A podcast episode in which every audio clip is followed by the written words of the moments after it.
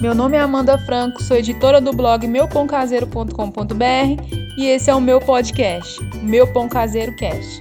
Aqui nós vamos falar sobre panificação, fermentação natural, farinha e muito mais. Vem comigo! Oi pessoal, aqui é a Amanda, eu sou editora do blog meupãocaseiro.com.br e hoje eu vou falar um pouquinho sobre um assunto recorrente aqui no blog.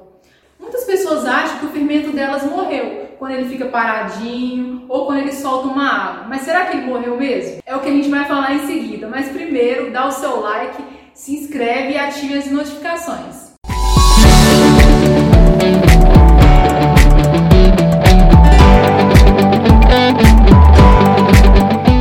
Então, pessoal, se lá pelo terceiro dia da criação do seu fermento natural você observa que criou uma água por cima, assim, meio esquisita, isso é totalmente normal.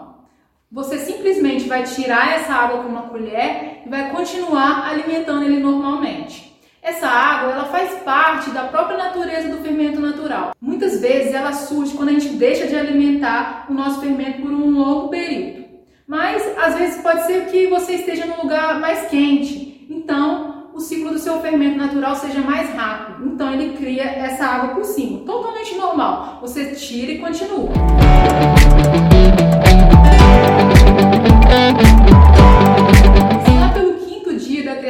fermento natural ele ainda não deu sinal de vida, fica tranquilo. Tem alguns fermentos que eles só vão dar sinal de vida lá pelo nono, décimo dia. E mesmo assim, ainda trocando a marca da farinha. Você pode tentar fazer essa troca para ver se ele dá mais uma animada. Alguns fermentos eles se dão melhor com determinada marca de farinha. Então, quando você acertar, o ideal é que você não fique trocando. Ah, um dia eu alimento com uma, outro dia eu alimento com outra. Não. Eu, por exemplo, eu alimento meu fermento sempre rosa branca. Eu criei ele com rosa branca e continuo alimentando ele com rosa branca.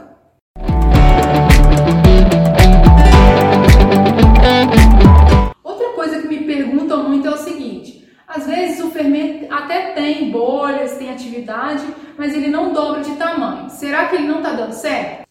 Se o seu fermento já tem bolhas, ele já tem alguma atividade, isso é um muito bom sinal. É sinal que você conseguiu capturar as leveduras e o seu fermento natural está dando certo. Então é só questão de tempo para você fortalecer e ele começar a apresentar o padrão de comportamento, de você alimentar, ele dobrar de tamanho e depois abaixar novamente. Então tenha paciência, que se o seu fermento tem bolhas, ele tem atividade, ele está dando certo. E ao final o seu fermento vai ficar bom para fazer o primeiro pão. É só ter um pouco de paciência.